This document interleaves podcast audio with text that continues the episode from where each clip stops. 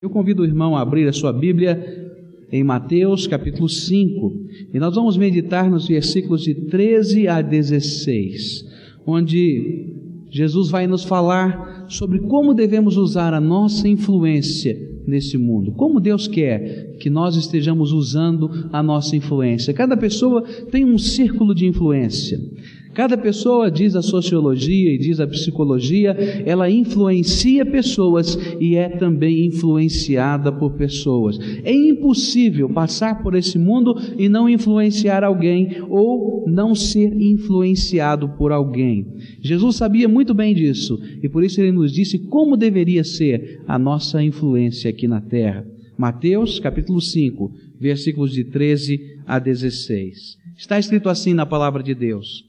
Vós sois o sal da terra. Mas se o sal se tornar insípido, com que se há de restaurar-lhe o sabor? Para nada mais presta, senão para ser lançado fora e ser pisado pelos homens.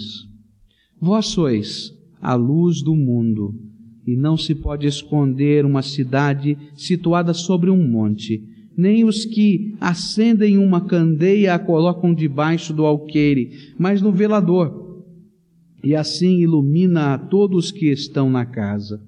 Assim resplandeça a vossa luz diante dos homens, para que vejam as vossas boas obras e glorifiquem a vosso Pai que está nos céus. Quando Jesus falou as bem-aventuranças que nós estudamos, ele estava descrevendo o caráter essencial de um discípulo seu.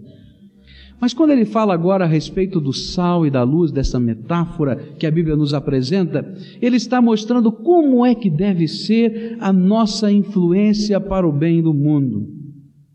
E ele começa então nos apresentando duas figuras muito fortes na nossa vida. Eu não sei se você já comeu comida sem sal. Eu não gosto de comer comida sem sal. A gente vai experimentar comida sem sal e a gente às vezes até se arrepia, né? Quando sente o sabor, né? Porque ela fica toda esquisita. Eu me lembro muito bem da minha avó que teve que fazer um regime, não podia comer nada com sal. E ela então dizia assim: Olha, o senhor pode tirar qualquer coisa, doutor. O senhor tira a carne, o senhor tira o macarrão, porque minha avó é italiana, ela adora macarrão. O senhor tira, mas não tira o sal, porque eu não aguento comida sem sal. E às vezes é assim, não é? Você já esteve num lugar escuro, escuro mesmo, onde não tem nada, nada, nada, nada de luz. Eu não sei se você já esteve num lugar assim. Quando a gente fica muito tempo num lugar onde não tem nada de luz, sabe, nem de fora, a gente entra, por exemplo, num lugar fechado, como um laboratório, não é, de fotografia, bem fechado, bem selado, e nem aquela luzinha vermelha está acesa. A gente se sente naquela penumbra total. É algo esquisito, não é? E a gente é assim, não é? Desde os tempos antigos, a luz e o sal eram coisas muito importantes para a vida do homem. Tanto é assim que existia um ditado que durante o mundo antigo correu como um slogan que dizia que as duas coisas mais importantes da terra eram o sol e o sal, representando claramente a luz e esse sabor que o sal nos dá. Mas Jesus pegou essas duas figuras tão fortes, tão claras, tão fáceis de nós reconhecermos no dia a dia da nossa vida e aplicou à conduta de um cristão. Ele disse assim: Olha, um cristão precisa ser sal. E ele usou um modo enfático quando ele falou assim: Vós sois o sal da terra. Normalmente, quando a gente escreve em grego, não se coloca o pronome porque o verbo grego já diz claramente qual é o pronome. Mas nesse texto em grego, ele colocou o pronome na frente e colocou o verbo, e isso queria significar uma ênfase muito grande que Jesus queria dar à expressão de que nós, cada um de nós, somos o sal da terra. É como se ele estivesse dizendo vós e somente vós, e mais ninguém, sois o sal da terra. Mas o que, que significa esta expressão, sal da terra? A gente tem que olhar para a função do sal para poder entender o que é que Jesus queria nos ensinar. Existem duas grandes funções do sal que nós podemos descobrir facilmente. O sal serve como um elemento que dá sabor, e nós já falamos disso, mas o sal também serve como um elemento que impede a putrefação, impede que o alimento se deteriore. É um conservante. E talvez um dos mais antigos conhecidos pelo homem. E justamente esses dois elementos estavam na mente de Jesus quando ele falou que nós somos o sal da terra. Ele estava nos fazendo um desafio, dizendo que nós precisávamos servir ao mundo como o sal. E para isso nós precisávamos conservar a nossa salinidade, a nossa capacidade de fazer essas duas coisas que o sal tem poder de fazer: dar sabor e conservar. Se nós perdermos este potencial de dar sabor e de conservar, não prestamos mais. O sal que eles usavam naquele tempo era recolhido na beira do Mar Morto. E era um pó branco que ficava às margens ali, na beira da praia, e aquelas pessoas recolhiam aquele sal. E ele era uma, alguma coisa meio é, não tão pura, não havia refinaria. E o que muitas vezes acontecia é que aquele pó branco não tinha cloreto de sódio e ele então não tinha sabor. E se aquele pó branco que estava ali na volta não tinha sabor, ele não prestava para nada. As pessoas jogavam fora e caminhavam mais um pouco para descobrir onde havia um pouco mais desse pó branco que tivesse sabor. Às vezes, eles colocavam um pouco de sal nos fornos para fazer o pão, para que aquele forno pudesse ser refratário, guardar mais tempo a caloria. E depois de algum tempo que aquele sal estava sobre o forno, ele não tinha mais a capacidade de guardar a caloria ou ajudar a conservar aquela caloria. Então era preciso limpar o forno, porque aquele sal não prestava mais. Jesus pegou justamente essas cenas diárias para nos mostrar que nós precisamos ter uma influência especial nesse mundo. Que nós precisamos ser semelhantes a Jesus em algumas coisas. O que faz a nossa vida ser uma bênção nesse mundo são justamente aqueles elementos de diferença que Jesus colocou em nós. Quanto mais diferentes nós somos, quanto mais apropriados da graça de Deus e do poder de Jesus, Quanto mais fortalecidos no amor de Jesus, mais podemos abençoar esse mundo. Quanto mais semelhantes somos às pessoas que vivem o seu dia a dia nessa terra, e quanto mais nós não podemos nos distinguir de características especiais, menos podemos ajudar o mundo.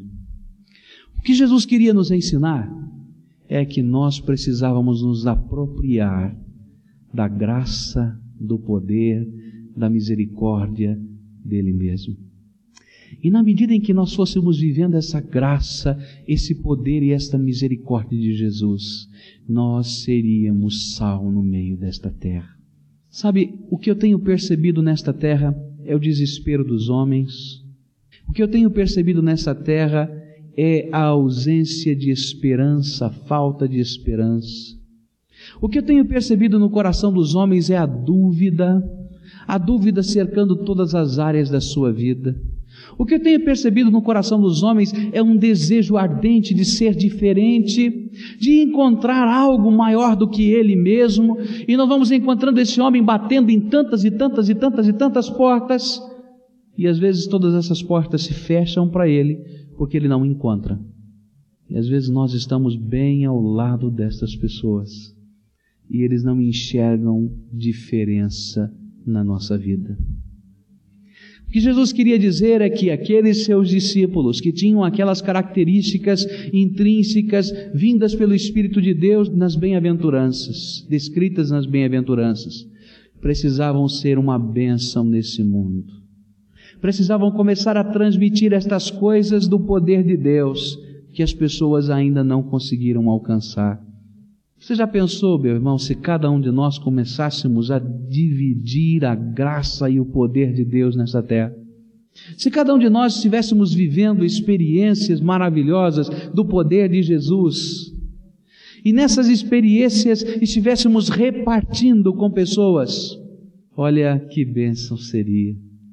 Eu me lembro de uma senhora que começou em São Paulo, foi desafiada uma ocasião num sermão a ser sal e luz. E eu me lembro muito bem que essa senhora disse para mim, pastor, eu não sei como fazer isso. Eu sou uma pessoa tímida. Eu não sei falar. Talvez esse seja o seu problema. Às vezes a gente pensa que para fazer a obra de Deus a gente tem que ser um pregador e ter essa capacidade de enfrentar uma multidão. Eu não sei fazer isso, pastor. E eu disse a ela: Você sabe orar? Sei orar. Orar eu sei. Eu sei orar. Então comece a orar por pessoas. E comece a abençoar pessoas através do poder de Jesus. Sabe, os meses se passaram e às vezes a gente conversa com as pessoas e não imagina o que é que Deus está fazendo com as palavras que foram ditas. E aquela senhora começou a levar a sério, começou a orar pelas suas, pelos seus vizinhos. E começou a pedir que Deus fizesse um milagre na vida dos seus vizinhos. E de repente, uma amizade mais forte surgiu com uma das vizinhas. E essa vizinha estava vivendo um problema muito sério, muito difícil. E ela então disse: Olha, o que eu posso fazer por você é orar. Vamos orar por esse problema. E essa vizinha então começou a ir à sua casa todas as tardes, para que elas orassem juntos, pedindo que Jesus fizesse um milagre na vida dela. E a graça de Deus é tão grande, é tão maravilhosa. E Deus foi trabalhando no coração e na vida e na casa da vizinha. E de repente uma outra vizinha ficou sabendo que às tardes elas estavam orando. E começou a dizer: Olha, eu gostaria de orar também, você permite que eu ore? Claro! E de repente, depois de alguns meses, naquela casa, é aquela casa de fato havia se transformado numa casa de oração. Porque alguém entendeu que podia ser sal da terra e luz do mundo. O sal que não salga, o sal que não dá sabor, o sal que não marca a sua presença não presta, não é sal, não funciona. O que Jesus queria é que cada um dos seus discípulos vivessem experiências profundas da graça e do poder de Jesus e que dividissem essas experiências profundas com outras pessoas, dando sabor, gosto à vida de tantas pessoas que estão buscando sabor nesta vida. O que é que um homem anda procurando? Você vai a uma casa de embalos à noite, não é? Você vai aí a uma boate. O que é que o homem anda procurando? Sabor para a sua vida. Você vai à praia, o que é que as pessoas andam procurando? Sabor para a vida. O que é que você acha que os homens andam procurando quando querem ganhar muito dinheiro e conquistar poder? Eles querem sabor para a sua vida, desfrutar a sua vida, tentar experimentar todas as nuances possíveis dessa existência. Mas não há sabor mais precioso do que a graça de Jesus na nossa vida. E às vezes nós que temos este privilégio de desfrutar a graça de Deus, estamos quietinhos no nosso canto e não dividindo desta graça, nem sendo sal da terra, sal no meio desta existência. Mas o sal não somente dá sabor. Você sabe que o sal também conserva as coisas. Uma das coisas mais comuns, não é? É a carne salgada. Em qualquer lugar do mundo você vai encontrar a carne salgada. Você pode viajar, você pode ir até aos lugares mais esquisitos da terra, você pode ir até o Polo Norte, você vai encontrar entre aqueles esquimós o costume de salgar o peixe. Porque eles sabem que isto conserva da putrefação, não permite que se estrague aquele alimento. Quando Jesus colocou a sua igreja na terra e quando Jesus colocou cada um de nós aqui nessa terra, ele nos deu uma missão de dar sabor a essas pessoas mostrando alguma coisa daquilo que Jesus pode fazer nas suas vidas.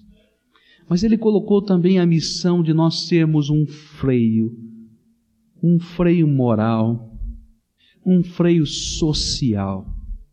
Deus colocou outros elementos que nos ajudam a manter esta sociedade viva. Porque quando uma sociedade chega no limite da paciência de Deus, Deus destrói essa sociedade ou permite que essa sociedade seja destruída de alguma maneira. Assim aconteceu com Sodoma e Gomorra e assim aconteceu com todas as sociedades que decaíram profundamente na história. Você vai perceber que grandes impérios surgiram e na medida em que esses grandes impérios se corrompiam moral e socialmente, a injustiça graçava no meio deles, a prostituição graçava no meio deles e aquilo ia deteriorando a moral daquela nação, era também ruía, ela caía. Porque Deus tem que usar das suas armas, dos seus meios, porque Ele também é justiça. Ele colocou como elementos preservadores o Estado e a família. E nós podemos ver que Deus usa tanto o Estado como a família segundo o seu propósito, para ser um freio na sociedade. Quando a Bíblia fala a respeito do Estado, ela vai falar que Deus constituiu o Estado para justamente punir os opressores, os ímpios, os ladrões, aqueles que afligem o seu semelhante, para ser um freio moral e social.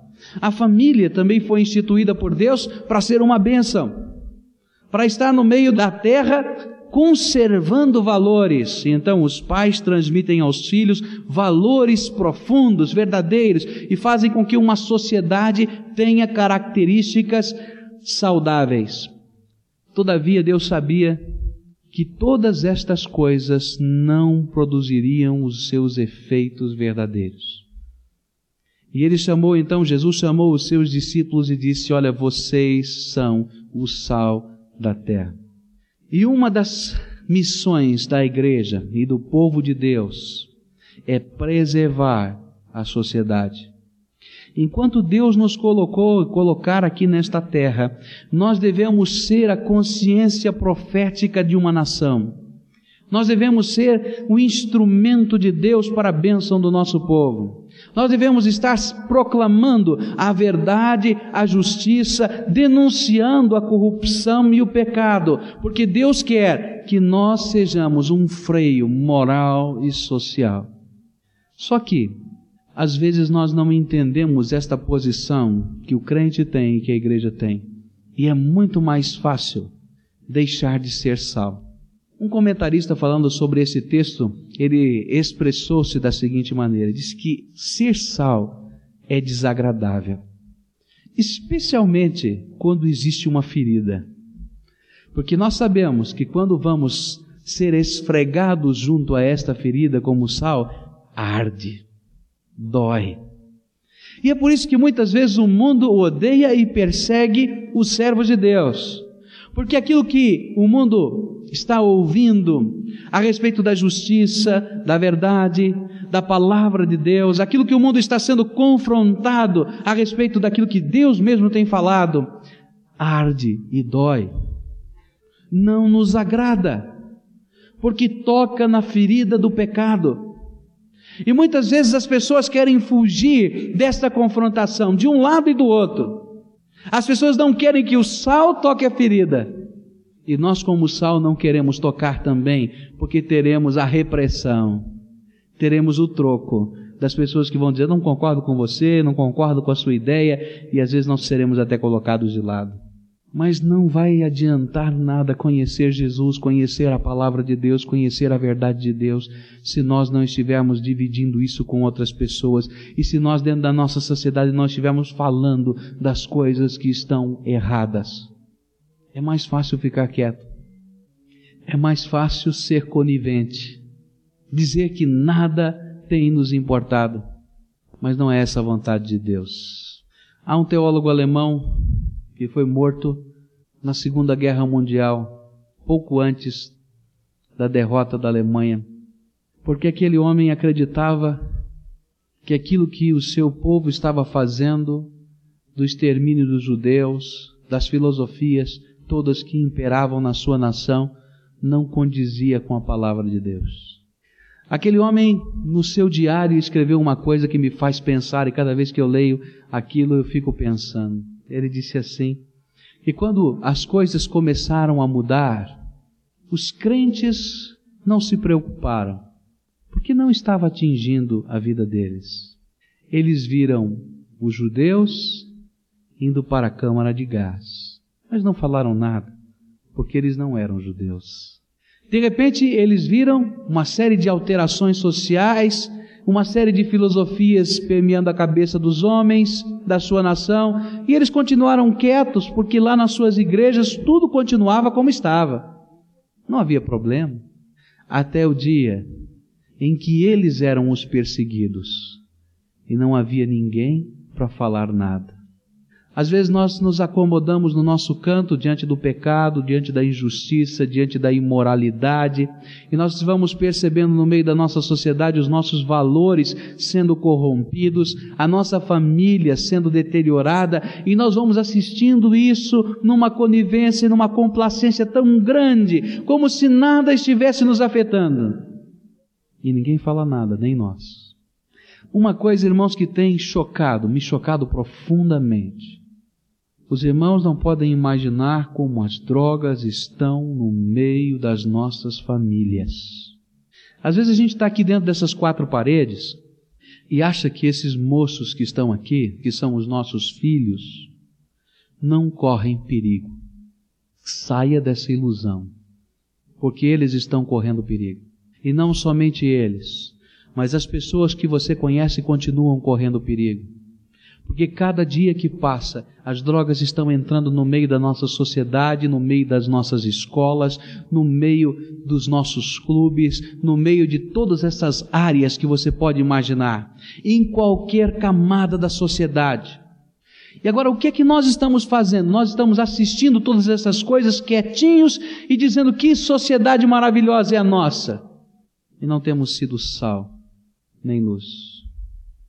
Os nossos valores morais têm se corrompido cada dia.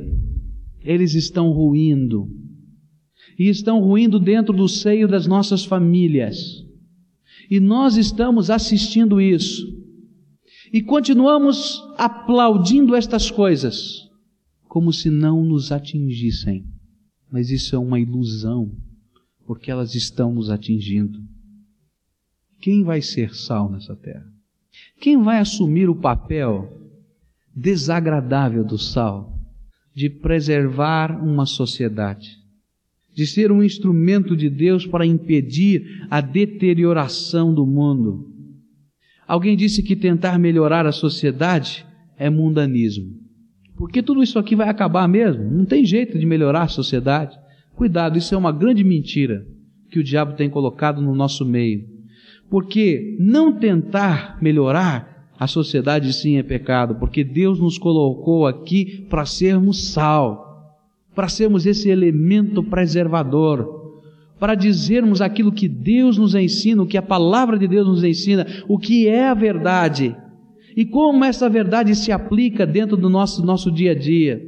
E como é que esta mentira do mundo tem destruído vidas mas às vezes nós ficamos parados. Tentar melhorar a sociedade não é mundanismo, é amor. Mas lavar as mãos diante da sociedade não é amor. Isto sim é mundanismo.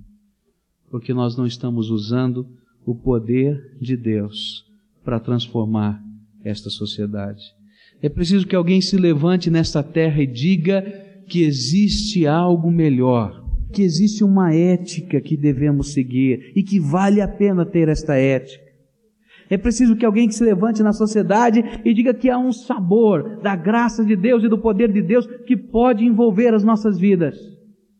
Mas quem vai fazer esta obra? Nós estamos esperando, quem sabe, Deus levantar em outro país em outro lugar pessoas que venham para cá? Porque nós estamos tão preocupados com as nossas coisas que não podemos ser sal e nem luz. Jesus nos ensinou que nós deveríamos ser luz do mundo. Verso 14: Vós sois a luz do mundo, e não se pode esconder numa cidade situada sobre um monte. Nem os que acendem uma candeia a colocam debaixo do alqueire, mas no velador, e assim ilumina todos que estão na casa. Nós precisamos servir ao mundo sendo a luz. Deus quer que nós não sejamos apenas as barricadas morais de uma nação mas Deus quer que nós sejamos instrumento de Deus para a regeneração e para a transformação de pessoas. O que é a luz?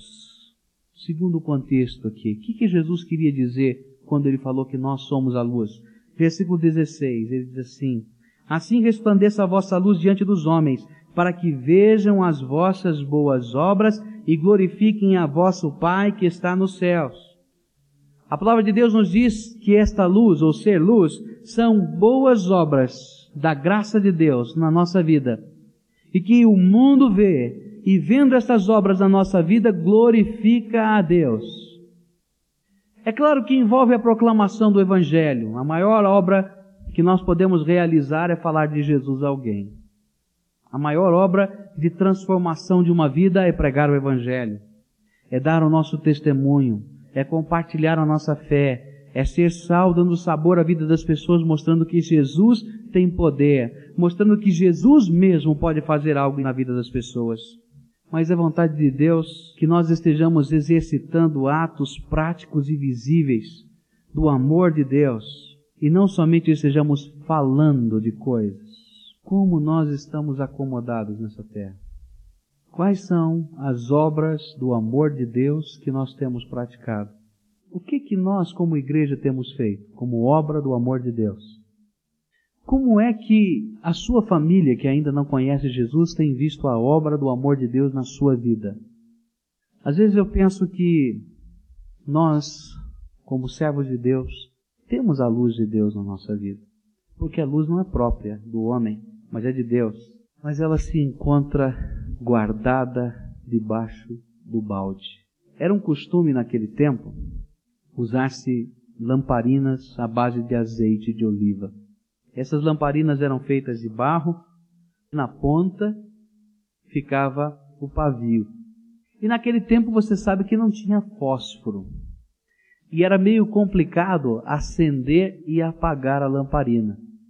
E a lamparina ficava num lugar alto da sala ou da casa, presa à parede, apoiada geralmente num tronco, alguma coisa grudada à parede.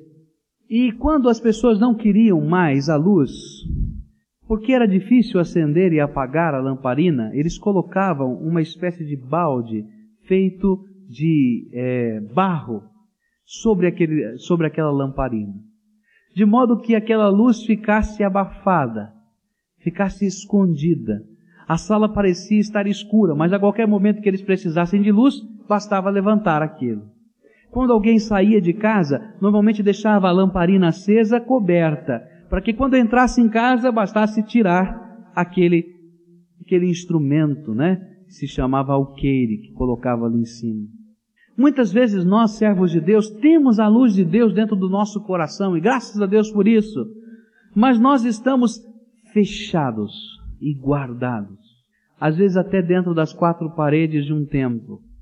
E não entendemos que precisamos ser luz em qualquer lugar desta terra. E que nós precisamos ser sal não somente no domingo aqui na igreja, brilhando os nossos dons, mas onde quer que nós estejamos. Eu fico pensando se não foi para uma hora como esta, que Deus colocou você no lugar em que está para ser uma bênção. Eu fico pensando naquela situação em que Esther se colocou.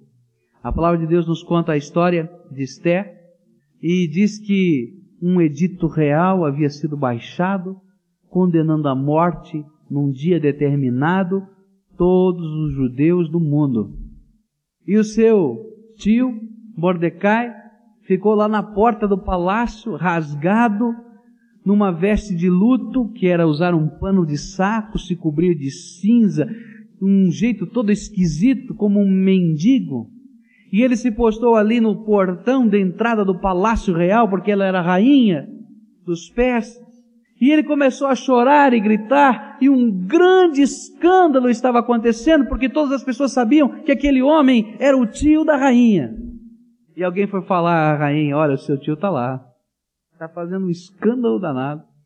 Está lá na porta. Olha só o que ele está fazendo. Eu disse, olha, vai lá perguntar para ele o que está acontecendo com ele, porque eu estou muito ocupado aqui. E diz a palavra de Deus que ela estava cuidando da sua beleza. Ela estava cuidando das suas roupas, da sua aparência, do seu dia a dia, nas suas tarefas reais. Aquilo fazia parte da sua tarefa real. Eu estou muito ocupada. O que é que tem lá com meu tio e disse, olha, ele não fala com mais ninguém, não sai da porta desse palácio, enquanto não falar com você. Diz a Bíblia que muito contra a vontade ela desce para falar com o seu tio e o seu tio conta tudo o que está acontecendo. E ela diz: O que, que eu posso fazer? Eu sou uma mera rainha. O rei não me chama. Eu não posso entrar sem convite à sua presença. Eu não tenho como ajudar.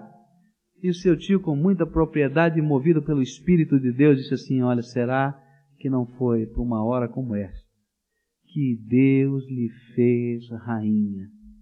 E depois ele disse a ela ainda: Olha, se você não fizer nada, Deus vai levantar alguém que faça mas Deus vai tomar de você a sua coroa. Será que não foi para uma hora como esta que Deus o colocou no lugar em que você está neste mundo? Você já parou para pensar o que é que Deus pode fazer nesse país, nessa cidade, nesse estado, se cada crente em Jesus começar a usar a sua influência para a glória de Deus? Você já pensou se cada professor, nesse estado, comprometido com Jesus, começar a usar a sua influência sobre as crianças do nosso povo, falando daquilo que Jesus pode fazer nas suas vidas, que maravilha pode acontecer nessa terra. Você já Parou para pensar se cada advogado desse país pudesse ser usado pelo Espírito Santo de Deus lá nos tribunais, se cada juiz desse país que comprometido com Jesus pudesse ser usado lá nos tribunais, se cada homem que está envolvido no governo, que é comprometido com Jesus, pudesse usar a sua influência para a glória de Deus, se cada operário pudesse ser usado para a glória de Jesus, se cada empresário pudesse ser usado para a glória de Jesus, a revolução espiritual que aconteceria nessa terra. Sabe por que não aconteceu ainda? Porque talvez não estejamos tão comprometidos assim com Jesus. Porque se estivesse, seria natural ser sal e ser luz. E quando isso não é natural na nossa vida, é porque alguma coisa está errada. Foi isso que Jesus falou. Assim resplandeça a vossa luz diante dos homens, para que vejam as vossas boas obras e glorifiquem o vosso Pai que está nos céus. Há um propósito de Deus para cada homem. E o propósito básico para cada ser humano é que as pessoas vejam a glória de Deus na nossa vida. Por que, que Deus te deu o emprego que você tem? Ah, é para sustentar a minha família. Mas Ele tem uma missão espiritual lá na sua, na sua empresa. Se você não cumprir essa missão, Deus vai levantar outra. Mas Ele vai tomar de ti a coroa. Para que, que Deus lhe deu esse círculo de amigos que você tem. Deus tem um plano para isso. Por que que você está morando justamente nessa casa? Deus tem um plano para isso. O que Deus quer é que você use a influência que você tem nesse mundo para a glória dele. Que através da sua vida, das suas palavras, das suas atitudes, das suas orações, o mundo sinta o sabor da graça de Deus o mundo enxergue a maravilhosa luz de Jesus, porque Ele é a luz do mundo e dele vem a nossa luz. Que através da sua vida o mundo seja preservado. Que esse estado de putrefação em que nós nos encontramos, putrefação moral, social, onde a injustiça graça em todos os sentidos, seja freada pela presença de homens e mulheres comprometidos com Jesus, para que pessoas sejam salvas no inferno, porque ele existe, através da sua instrumentalidade. Será que não foi para uma hora como esta, para um mundo como este, que Deus preparou a tua vida? Ou será que você vai esperar passar toda a tua força, toda a tua influência, toda a tua capacidade, sem que Deus possa usar a sua vida? Eclesiastes, depois que o pregador pensa em todas as saídas humanas o livro de Eclesiastes é um livro tão interessante, onde o pregador vai pensando em todas as alternativas humanas. Ele pensa na sabedoria, ele pensa no prazer, ele pensa no poder, ele pensa em todas essas coisas e ele conclui assim: Olha, jovem, faça o que você quiser. O que vier à sua cabeça, faça. Lembra-te, porém, de uma coisa: de todas estas coisas, Deus há de te pedir conta.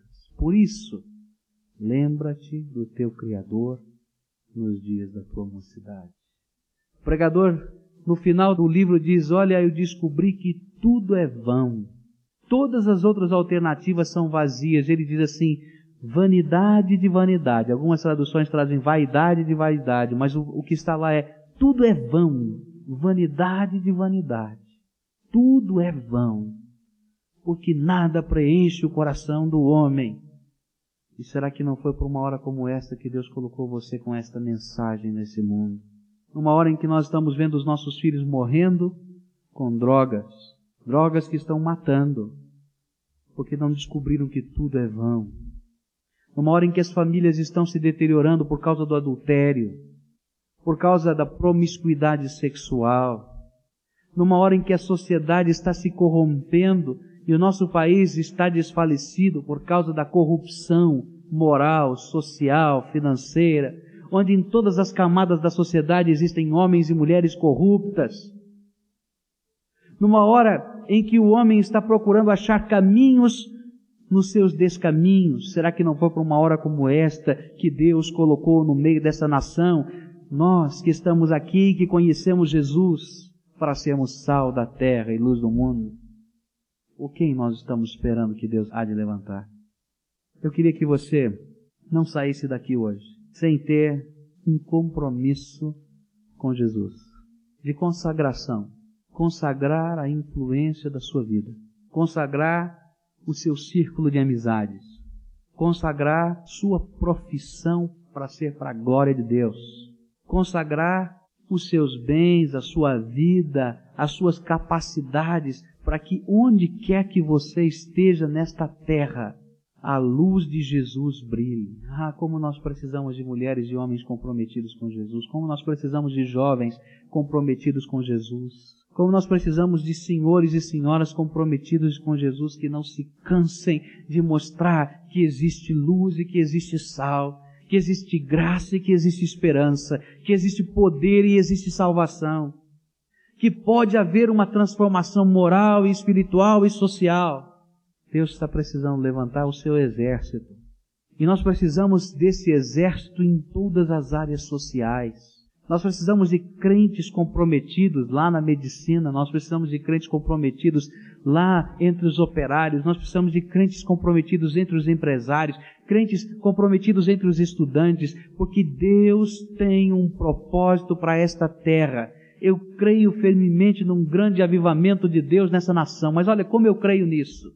Esse é meu sonho e minha esperança, e eu hei de ver esse grande avivamento, mas ele só vai acontecer quando os crentes se comprometerem com Jesus e cerrarem fileiras com Ele em qualquer lugar, onde estejam, e transformem a sua vida num ministério cristão. Então não saia daqui sem fazer esse compromisso de ser um ministro de Deus, um missionário de Jesus, da graça de Deus, ser sal e ser luz onde você está, porque é ali que Deus quer usar você. Quer seja você uma pessoa de grande projeção social ou não, é ali que Jesus quer usar você. Vamos orar a Deus? E vamos fazer esse compromisso. Olha, Deus usa a minha vida. É assim que Deus quer fazer. Oh Senhor, louvado seja o teu nome. Temos lutas, problemas, tribulações, sonhos espirituais, e tu conheces o coração de cada pessoa. Nesta hora, Senhor, nós estamos orando em nome de Jesus e te pedindo, Senhor, estende a tua mão de graça sobre essas vidas. Nós não conhecemos, Senhor, o que vai no coração. Nós queremos te pedir em nome de Cristo, ó Pai, põe a tua mão de graça e os milagres espirituais que precisam acontecer que eu não posso fazer e que homem nenhum nesta terra pode fazer, realiza o Senhor pelo teu poder, Senhor Jesus. Ó Pai, nós queremos orar pelas famílias, ó Senhor, como as famílias estão carentes da tua graça. Coloca a tua mão sobre elas derrama do teu amor, do teu poder, derrama de salvação, Senhor, sobre aqueles que ainda não alcançaram salvação. Derrama, Senhor, de misericórdia aqueles que precisam de misericórdia. Derrama, Senhor, da cura aqueles que precisam da tua cura. Porque nós cremos que o Senhor tem poder para fazer tudo e muito mais. Porque o Senhor é o Criador desse universo. Ó oh, Pai, Toma esta igreja nas tuas mãos, toma estas famílias nas tuas mãos, toma, Senhor, estes teus servos nas tuas mãos e permita, Senhor, que onde quer que o teu povo esteja, seja sal e luz para a honra e glória do teu nome. Ouça, Deus, a nossa oração e realiza a obra que homem nenhum pode realizar, mas que cremos que o Senhor há de fazer. E em nome de Jesus já te agradecemos, Pai, porque sabemos que o Senhor já está realizando. Amém, Senhor. Amém.